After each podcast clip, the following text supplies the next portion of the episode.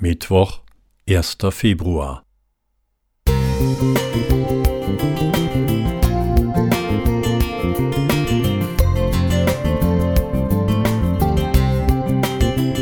Ein kleiner Lichtblick für den Tag.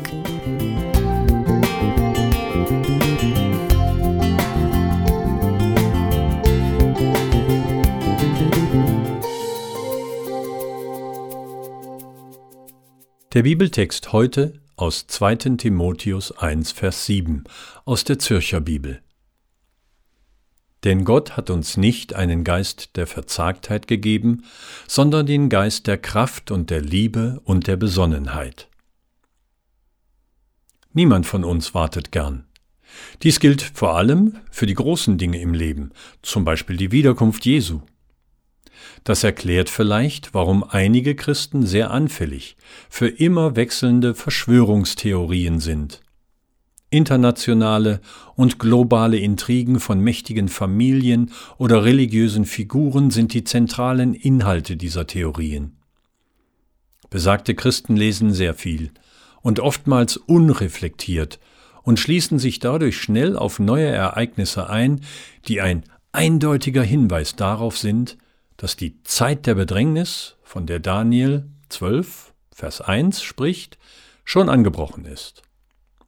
Obwohl uns Gottes Wort einlädt, klug wie die Schlangen zu sein, Matthäus 10, 16, bedeutet das nicht, dass wir all die inneren Abläufe und Zusammenhänge der satanischen Pläne kennen müssen, um ihm erfolgreich zu widerstehen.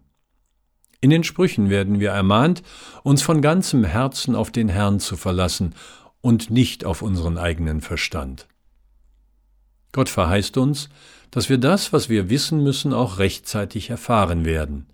Siehe Markus 13, 32 oder 5. Mose 29, 29.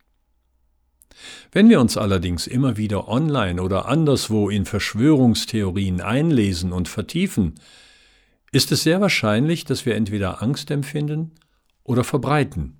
Also das genaue Gegenteil von dem, was Jesus durch uns in diese Welt bringen will.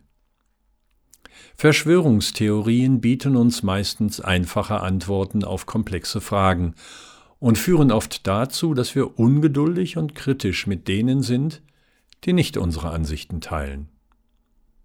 Leider lenkt uns das sehr stark von unserer Mission als Botschafter Christi ab, Gottes Liebe weiterzugeben. Auf Gottes Reich und Jesu Wiederkunft zu warten, bedeutet nicht, dass wir in einem konstanten Zustand der Aufgeregtheit und Spannung leben müssen. Wir können darauf vertrauen, dass Gott seine Verheißungen erfüllen wird, denn wir haben seine Liebe persönlich erlebt und von vielen erfüllten biblischen Prophezeiungen erfahren. Wir können geduldig warten, weil wir den, der da kommt, jeden Tag in unser Leben einbeziehen und persönlich kennen. Zeiten des Wartens sind Zeiten des Wachstums. Gerald Klingbeil Musik